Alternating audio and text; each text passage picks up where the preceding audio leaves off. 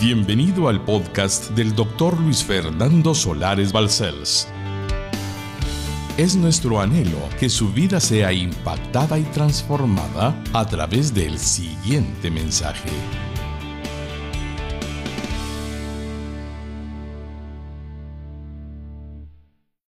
Estamos en una serie preciosa que Dios nos ha concedido el privilegio de continuar. Sí, hermanos. Vamos a ver el título de la prédica de hoy y veremos cuántas predicaciones hemos tenido sobre la serie misma. El tema de la prédica de hoy es el texto más amado sobre el cielo. El texto más amado sobre el cielo. Se va a gozar, estoy seguro que el Señor lo va a bendecir. Y es la doceava parte de la serie Estamos en los días postreros. Pido a Dios que siga siendo de bendición esta serie para cada uno de ustedes en el santo nombre de Jesús. Amén. Vamos a comenzar con el texto más amado sobre el cielo. Y vamos a leer Juan capítulo 14 y versículos 1 al 6. Que Dios nos permita leerlo con reverencia porque es Jesucristo el que va a hablar, excepto en un versículo donde Tomás va a intervenir. Leemos en tu nombre divino Jesús, gracias por darnos tu palabra por la eternidad. Juan 14, 1. No se turbe vuestro corazón. Creéis en Dios, creed también en mí. En la casa de mi Padre muchas moradas hay. Si así no fuera, yo os lo hubiera dicho. Voy pues a preparar lugar para vosotros. Y si me fuere y os prepararé lugar, vendré otra vez y os tomaré a mí mismo para que donde yo estoy, vosotros también estéis. Y sabéis a dónde voy y sabéis el camino. Le dijo Tomás, Señor, no sabemos a dónde vas. ¿Cómo pues podemos saber el camino? Jesús le dijo, yo soy el camino y la verdad y la vida. Nadie viene al Padre sino por mí. Palabras benditas de nuestro divino Salvador. ¿Qué texto sagrado, tan familiar para la mayoría de nosotros los cristianos y es tan esperanzador. Hay buenas razones para que en nuestro tiempo y a través de los siglos que han transcurrido se haya convertido en un texto tan familiar. Y es porque comunica un mensaje vital para nuestros corazones que necesitan saber a dónde va nuestra alma cuando un día habremos de partir y además estar seguros de que nos espera Jesucristo en el mismo cielo. Nos produce, por lo tanto, en todas las personas que puedan sentirse en esta tierra con algún sentimiento de aflicción, una esperanza. Porque Él no hace acepción de personas y anda buscando que cualquiera que esté afligido pueda escuchar su voz y decirle Él a través de su palabra, te amo quiero cambiar tu vida para tú ser bendecido y tu familia y tu trabajo, porque yo puedo perdonar tus pecados y darte salvación y vida eterna. Las palabras que pronunció nuestro Señor Jesucristo en aquel momento comenzaron con un entorno de tristeza, porque le dijo que pronto partiría al cielo, pronto lo dejaría aquí en la tierra a sus apóstoles, ya que era el tiempo de volver al Padre, pero con una ternura tan hermosa que les produjo un sentimiento de gozo y de tranquilidad después que le escucharon decirlo todo al respecto. Es un texto, hermanos lindos, que desborda de amor para ellos y nos alcanzó a nosotros que estamos viviendo en los días postreros. De este bendecido texto Vamos a ir versículo por versículo desarrollando la prédica de hoy. Vamos al punto número uno. Jesucristo les imparte seguridad a los apóstoles primero. Y lo mismo hace con todos los cristianos que vinieron a su reino después de ellos por siglos y siglos. Y nos incluye a nosotros en estos días postreros. Aleluya. Y en Juan 14.1 voy a leer de nuevo lo que él dijo. No se turbe vuestro corazón. Creéis en Dios, creed también en mí.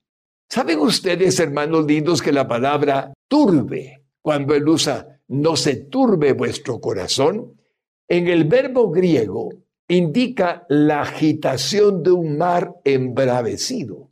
Terrible, hermanos lindos.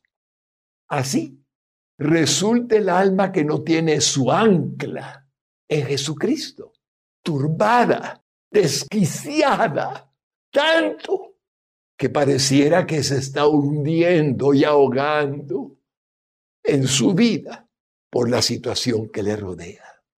Hay muchas personas atribuladas en la actualidad, con temores, ansiedades, dudas, inseguridades y miedo al futuro.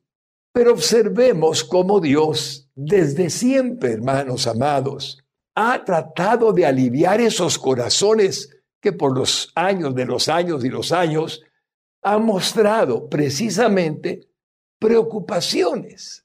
Y es así como nos dio palabras, solo citaré algunas, esperanzadoras.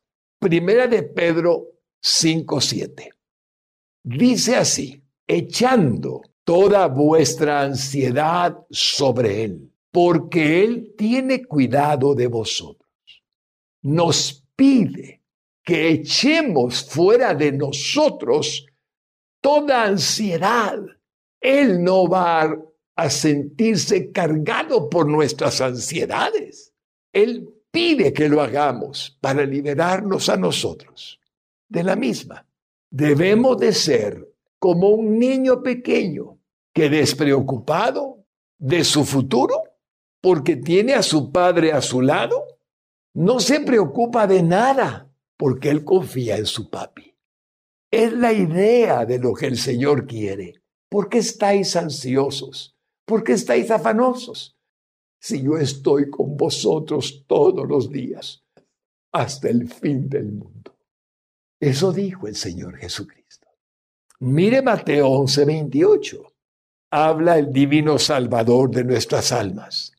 Venid a mí, todos los que estáis trabajados y cargados, y yo os haré descansar. Pueden notar que habla de que estamos trabajados y cargados en determinado momento. La fatiga, el cansancio, la extenuación denota un esfuerzo prolongado que se hace insoportable solo porque necesitamos continuar. Lo hacemos, pero hay cansancio mental, corporal, y estamos cansados. Y él dice, traigan mi carga, traigan su carga más pesada y abrumadora sobre mí. El Señor nos invita a depositarla sobre Él para aliviarnos inmediatamente. Si puedo hacer una bendita probabilidad con alguien ahora mismo como una prueba. Está cargada, cansada su alma, su cuerpo, fatigado su ser. Solo dígale, Señor, no resisto más. Estoy cansado y fatigado. Estoy cargado. Renueva mis fuerzas. Te entrego la carga que estoy llevando. Tú tienes la salida. Renuévame, Señor. Dame de tu fortaleza y la recibiré, porque tú me has librado de toda carga pesada y me has dado el alivio que yo necesitaba. Lo que acabo de decirle, lo hago yo mismo. Cuando ya me siento de alguna manera que necesito su ayuda. Exactamente le digo, Señor, ayúdame, ayúdame. Y Él inmediatamente viene en mi auxilio y me renueva, me fortalece. Su gracia, su poder, es Él el que toma mi cuerpo, alma y espíritu y lo hace renovarse para gloria de su nombre. Hay otra cita que también nos dio Juan 14, 27. La paz os dejo, mi paz os doy. Yo no la doy como el mundo la da. No se turbe vuestro corazón, ni tenga miedo. ¡Qué palabra, Señor! Él estaba a punto de morir, hermanos lindos. Sí, él sabía que en breve estaría en la cruz del Calvario muriendo por nosotros. Y lo que dice es, la paz que tengo, mi paz os doy. No se turbe vuestro corazón, ni tenga miedo. Y si Él nos dio de su paz, esa paz, ¿por qué permitimos al miedo que tome algún lugar? Si tenemos su paz prometida solo para recibirla. Señor, necesito de tu paz. Tú dijiste, mi paz os dejo, mi paz os doy. Yo no os la doy como el mundo la da. Que no se turbara mi corazón y tuviera miedo. Lléname, Señor, de tu paz, porque tú nunca tuviste temor, ningún miedo, a pesar de que ibas a la cruz.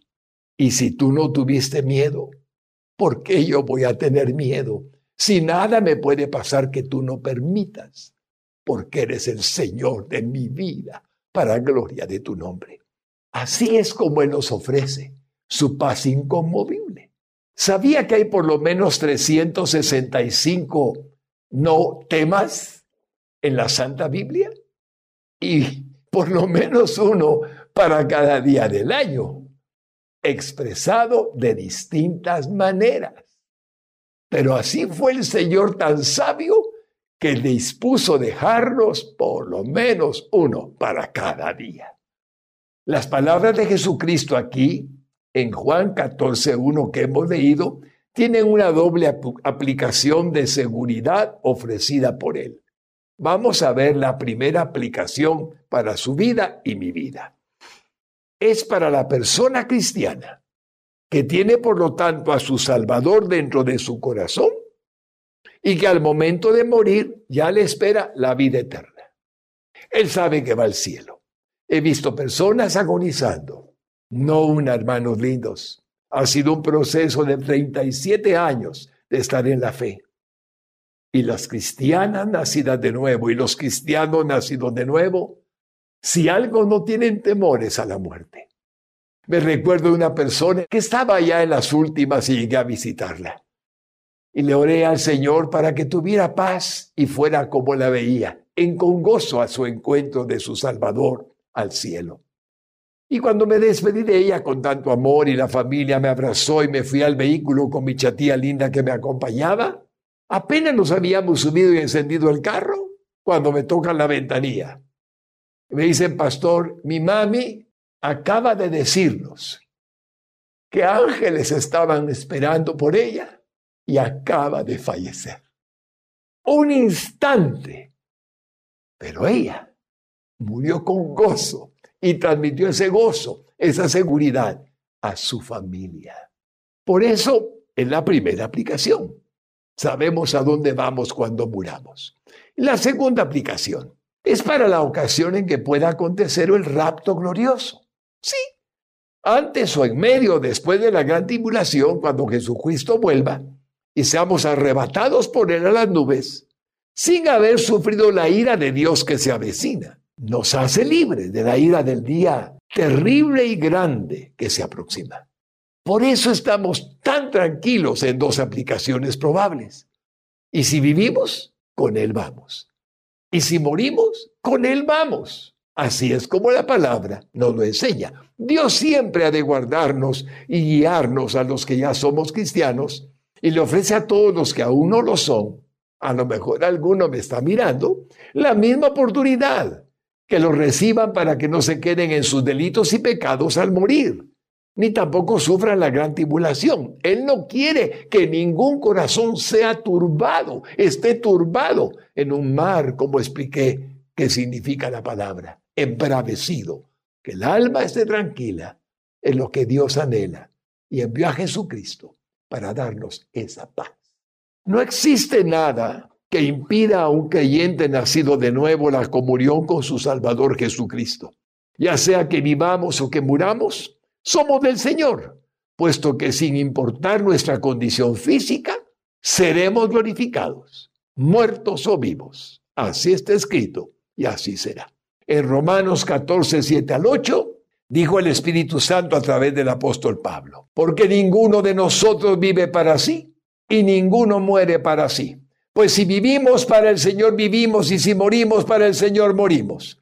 Así pues sea que vivamos o que muramos, del Señor somos. Aleluya. Y una vez que hemos nacido de nuevo, ya entramos a vivir según sea su voluntad, lo mismo que el morir. Depende de Él. Y entramos al punto número dos.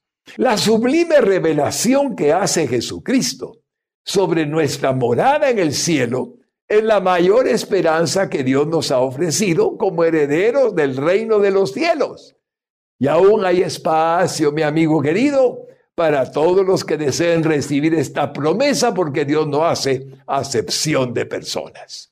En Juan 14, 2 al 4, veamos versículo por versículo. En la casa de mi Padre, dice Jesucristo, muchas moradas hay. Es decir, que nos espera un hogar. Si así no fuera, yo os lo hubiera dicho. Él asegura que es verdad.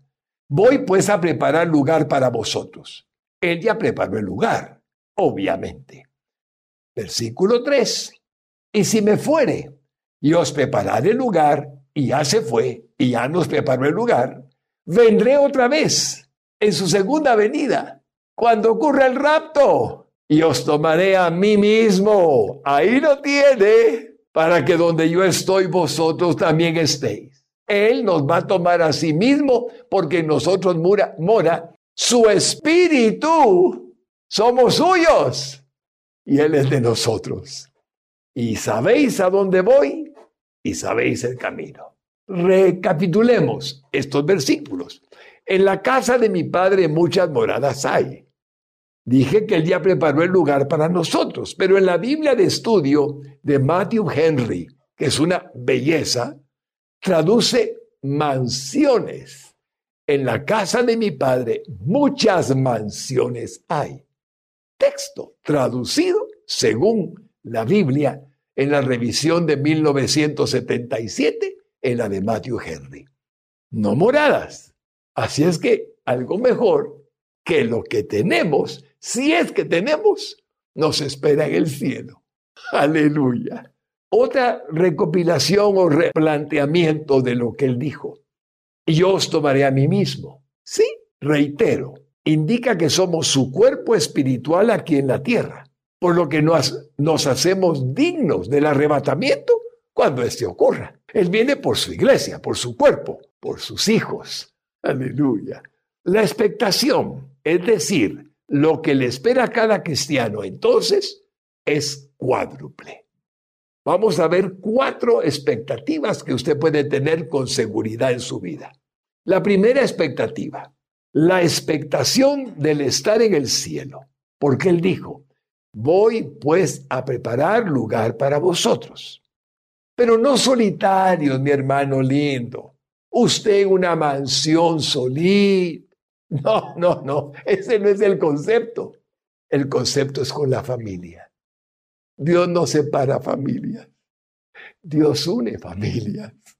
Así es que es hermoso comprender que no se trata de que cada quien tiene una mansión. No es así. Dios nos une porque nos unió desde la tierra y nos seguirá uniendo en el cielo. Él eligió a nuestra familia y Él nos llevará al cielo cuando hemos nacido de nuevo por Jesucristo. Así es que Dios no separa familias, sino que las une. Y la muerte es solo un viaje, una partida del alma del cuerpo hacia el cielo. Eso es todo lo que es. En Juan 13.1 dice así el Señor, comprobando lo que estoy diciendo. Antes de la fiesta de la Pascua, sabiendo Jesús que su hora había llegado para que pasase de este mundo al Padre. Observe bien, él sabía que pasaría del planeta Tierra al Padre que está en el tercer cielo o en el paraíso. Como había amado a los suyos que estaban en el mundo, los amó hasta el fin y nos sigue amando porque somos suyos. Que pasase de este mundo al Padre indica que él iba al cielo a donde nos espera.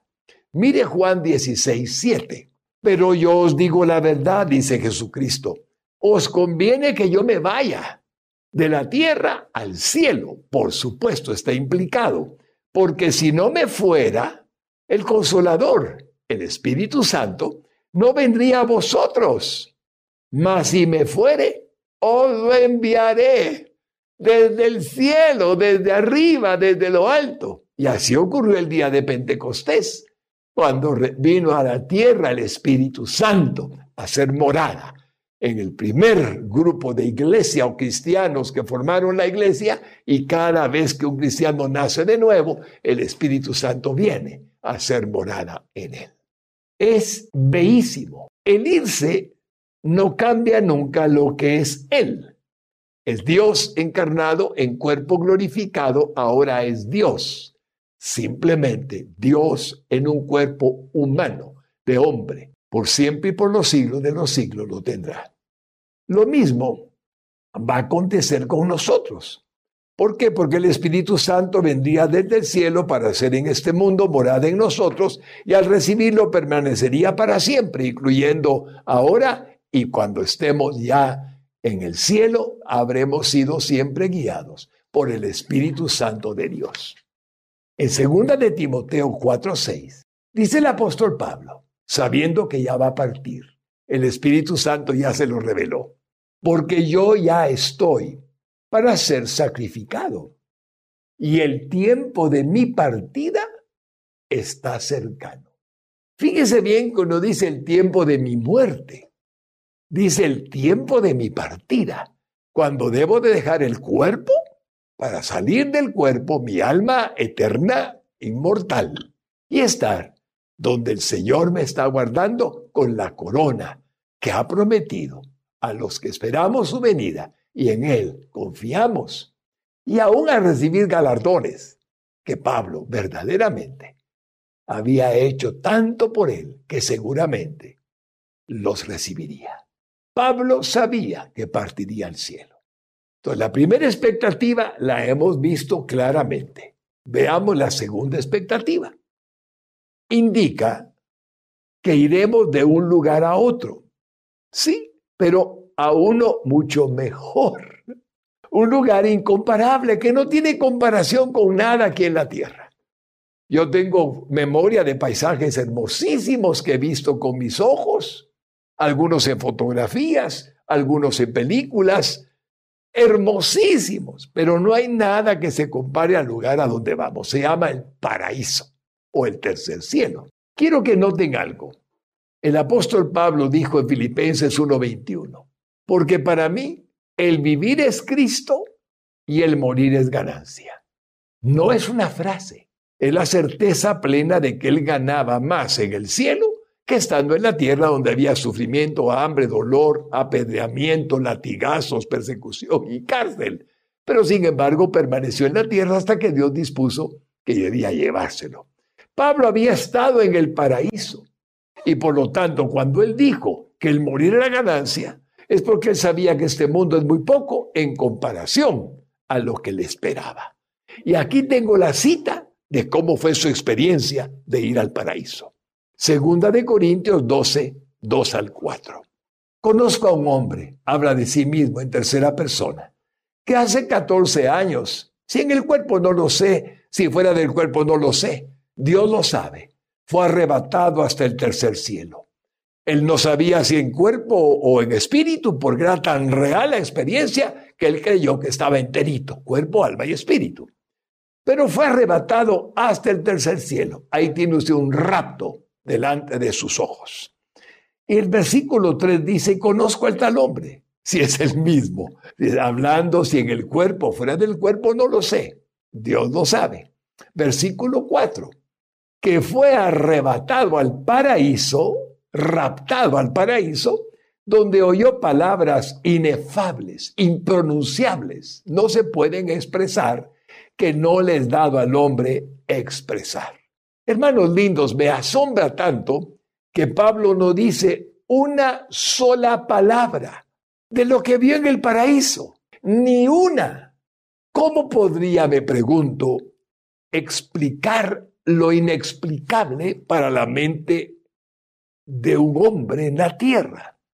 ¿Cómo podía describir la gloria de Dios, la grandeza de lo que él vio en palabras humanas? Si no pueden pronunciarse porque no podemos comprender qué significó para él. Siempre me ha cautivado, me ha impresionado que no dijo una sola palabra. Pero él estuvo en el paraíso, dice Dios lo cual puede comprender que cuando dice que para mí el vivir es Cristo, porque es la razón de mi vida, y el morir es ganancia, él sabe lo que está diciendo. Pablo entonces dice en 2 de Corintios 5:8. Esto le va a dar mucha esperanza a cualquiera que ponga atención. Oiga la palabra de Dios en 2 de Corintios 5:8. Pero confiamos y más quisiéramos, está en plural, le está incluyendo, y más quisiéramos estar ausentes del cuerpo, que el alma deje el cuerpo, en otras palabras, que se muera el cuerpo y presentes al Señor. Si observa, el alma estaría delante de Dios habiendo dejado un cuerpo pecaminoso, un cuerpo corruptible, al morir. Y el alma salida abriría sus ojos, por decirlo de una manera poética, delante del rostro de la faz divina de Jesucristo. Si alguna vez se ha preguntado qué pasa cuando yo me muera, lo que pasa es que el cuerpo cesa en su razón de vida la vitalidad desaparece y ya no hay ninguna función biológica. Ya no hay. Estamos simplemente sin signos vitales. Pero el alma salió. Este cuerpo es corruptible. Sí, todavía es corruptible, pecaminoso. Pero el alma está limpiada por la sangre de Jesucristo que murió en la cruz del Calvario y lavó nuestros pecados y nos ha dado la pureza, la bendición de ser perdonados. Sale del cuerpo y cuando abre los ojos simbólicamente, ve el rostro más hermoso que existe en todo el universo, el rostro divino del Salvador del mundo, de Jesucristo. Así es que más quisiéramos estar ausentes del cuerpo y presentes al Señor. Cuando el alma abandona el cuerpo físico pecaminoso, que es el impedimento para ver a Jesucristo, inmediatamente vemos su rostro en el paraíso. Y si alguien me pregunta, ¿y, a Dios, pastor?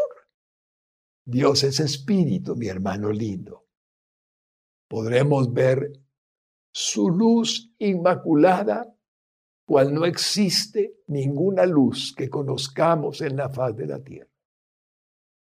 Él es espíritu. Pero Jesucristo, yo y el Padre uno somos, es la imagen de Dios visible para todos los hombres. Quien me ha visto a mí, ha visto al Padre. Fueron sus palabras. A Él lo veremos tal y como es Él. Dice el apóstol Juan en primera de Juan, porque seremos semejantes a Él en cuerpo glorificado, purificado, limpiado, transformado, regenerado. Y así estaremos con Él para siempre. La tercera expectativa, lo que podemos esperar, es la expectativa de encontrarnos con Cristo. Ya me anticipé, pero lo voy a decir de otra manera. Él dijo, para que donde yo estoy, vosotros también estéis. Estemos con Él. Solo su presencia, hermanos lindos, la presencia de su Espíritu ya nos llena de regocijo, de alegría, de contentamiento. Derramamos lágrimas de gratitud, nuestra alma se conmueve, el Espíritu se siente vivo. ¿Se imagina verlo? Rostro a rostro. ¿Qué haría usted? Yo me arrojaría a sus pies, me arrojaría a besar sus pies. Haría todo para decirle cuánto lo amo y cuánto le agradezco su salvación, su muerte por mí y por usted en la cruz del Calvario. Voy a hacerle una pregunta que no tiene mucho valor, pero es interesante que compartamos un poquito. ¿A quién le gustaría conocer a usted en este mundo? Una persona importante. Dígame, a ver, piénselo. ¿A quién le gustaría a usted conocer? ¿Al presidente? ¿A la reina Isabel de Inglaterra? No sé qué ha pensado, en quién ha pensado, pero cualquiera que le gustaría conocer. Hermanos lindos, no se puede comparar a conocer a Jesucristo, el Hijo de Dios, Dios mismo encarnado en cuerpo glorificado ahora. No se compara con ninguno. No hay ninguna comparación con ninguna persona importante en este mundo. No la hay. Son hombres pecadores, mujeres pecadoras, buena gente, mala gente, lo que usted quiera. No él. Es Dios. Salvador de su vida, de su alma y de la mía. La cuarta expectativa. ¿Qué puede esperar?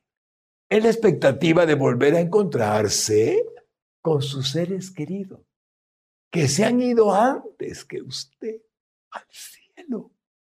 Están vivos. Sus almas son ellos. Son idénticos a cuando estaban en el cuerpo. El alma es el retrato del cuerpo y el cuerpo es el retrato del alma completamente reconocibles. Así es que la pregunta es, ¿quién está allá arriba de los que usted ama? No amó, ama en su memoria, en sus recuerdos. ¿Quiénes están esperando? Yo tengo gente linda que sigo amando aquí en la tierra, porque sé que están sus almas vivas con mi Señor y que me están esperando, aunque sus cuerpos están durmiendo. Y cuando Jesucristo vuelva, los va a levantar, porque el alma vendrá con Jesucristo desde el cielo, se hará con el cuerpo uno, glorificado, y saldrán de la tumba. Así está escrito por Dios. Así fue planeado por Dios. Y así será. Tercer punto. ¿Cuál es la respuesta entonces a todo lo dicho? ¿Será cierto? Sí, sí es posible. Es verdad, es cierto. Está en el texto infalible de la palabra de Dios, que es el texto más amado sobre el cielo, entre miles igualmente maravillosos. Llegamos al final del pasaje que estamos estudiando. Mire Juan 14, 5 al 6. Ahí interviene Tomás. Le dijo Tomás, Señor, no sabemos a dónde vas. ¿Cómo pues podemos saber el camino? Jesús le dijo, yo soy el camino y la verdad y la vida. Nadie viene al Padre sino por mí. Hermanos lindos, el apóstol Tomás oyó de los labios de Jesucristo estas maravillosas palabras y por supuesto se las contó a Juan, que fue el que las registró en el Evangelio de Juan. Pero Tomás fue el que le preguntó eso y la respuesta la obtuvo de Jesucristo Tomás. Es decir, el incrédulo de Tomás le hizo la pregunta, quería una respuesta, pero clarísima de cómo conocer el camino al cielo. Y Jesús le respondió. Gracias a esa pregunta del apóstol Tomás, tuvimos la respuesta sagrada, divina, que usted y yo tenemos por la eternidad. Yo soy el camino, la verdad y la vida. Nadie viene al Padre si no es por mí, sino por mí. Dice Jesucristo. El Señor Jesús es el único, mi querido amigo. Porque Jesucristo, con su encarnación siendo Dios eterno, vino a morir por nosotros a este mundo para salvarnos. Nadie es hijo de Dios como el único Hijo de Dios, Cristo eterno, hecho hombre para salvación. Con su muerte pagó por nuestros pecados pasados, presentes y futuros, y nos hizo ser aceptos en el amado, en el Padre. El Padre nos acepta como hijos, porque Cristo nos permitió ser perdonados. Y Dios mira a Cristo en nosotros donde la ha hecho morada. Su resurrección al tercer día nos demuestra que Él vive y que Dios aceptó que nosotros fuéramos perdonados de toda maldad por medio del sacrificio de Jesucristo. Su resurrección indicó que el Padre aceptó su sacrificio plenamente para su salvación y mi salvación y la de miles de millones de personas que han habitado en la faz de la tierra que han sido salvas por la obra de Cristo, incluyendo a alguien que me esté mirando, si aún no lo es. Y cuatro, note, nunca dejaré de ser reiterativo en este punto. Jesús es el único camino. No existe otro. No existe otro. Venga a Él. Aún está tiempo. Esa es la razón de por qué estamos en un servicio ¿Dónde usted está como invitado, observando la palabra de Dios, oyendo la palabra de Dios y viviendo la palabra de Dios. Llego a esta conclusión. Jesucristo es la respuesta a muchos que están buscando una seguridad para sus vidas sobre este mundo y para que cuando mueran sepan que van al cielo. O cuando sucede el rapto glorioso, no se queden sufriendo la muerte eterna cuando al final habrán de morir, o por la ira de Dios que se aproxima sobre este mundo, que es la gran tribulación. Él da seguridad y paz al corazón. Él le dará esperanza en esta vida y más allá de la tumba. Bendito sea su santo nombre. Confía en Jesucristo y resolverá con él todos los problemas de su vida. Solo tiene que creerlo y recibirlo como su Salvador. La culpa y el temor que pueda tener desaparecerá. Él quita toda culpa y da seguridad y confianza en que nos cuida. La vida eterna será suya por medio de Él que murió en la cruz por sus pecados. Amén. Padre bueno, si alguna persona estuviera en este momento viéndonos y tiene alguna duda en su futuro, en su familia, ¿qué va a ser de ellos? ¿Qué va a ser de mí? Ponle Espíritu Santo, confianza en Él, para que hoy venga Jesucristo y lo confiese con su boca y lo crea en su corazón como su único y suficiente Salvador. Todo cambiará. Los problemas van a seguir, pero Cristo le va a ayudar a resolverlos. Las dificultades van a ser solucionadas. La enfermedad pudiera continuar si es que Él no hace un milagro y lo sana, porque Él lo ha cambiado. Pero Él le dará la vida eterna, cualquiera que sea su plan. Diga conmigo, Dios verdadero, escuchado la palabra que se ha predicado y la siento como un mensaje para mi vida. Te agradezco tanto el que pongas en mi fe, en que Jesucristo puede ser mi Salvador a pesar de mis pecados. Ahora vengo a confesarle a Él como mi único y suficiente Salvador, creyendo que siendo Dios se hizo hombre para representarme en la cruz del Calvario.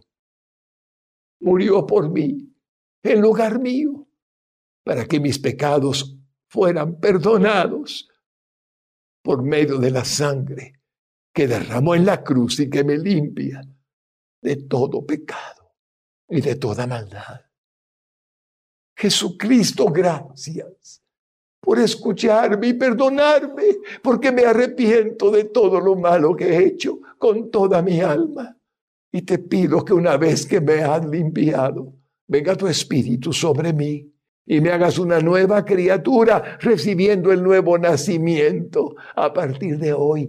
Y entres a morar dentro de mi corazón y me hagas templo vivo de Cristo tuyo, Jesús. Quiero ser tuyo desde ahora y para siempre. Creo que eres Dios que resucitaste al tercer día después de haber muerto por mí y estás a la diestra del Padre. Y un día veré tu rostro y te conoceré.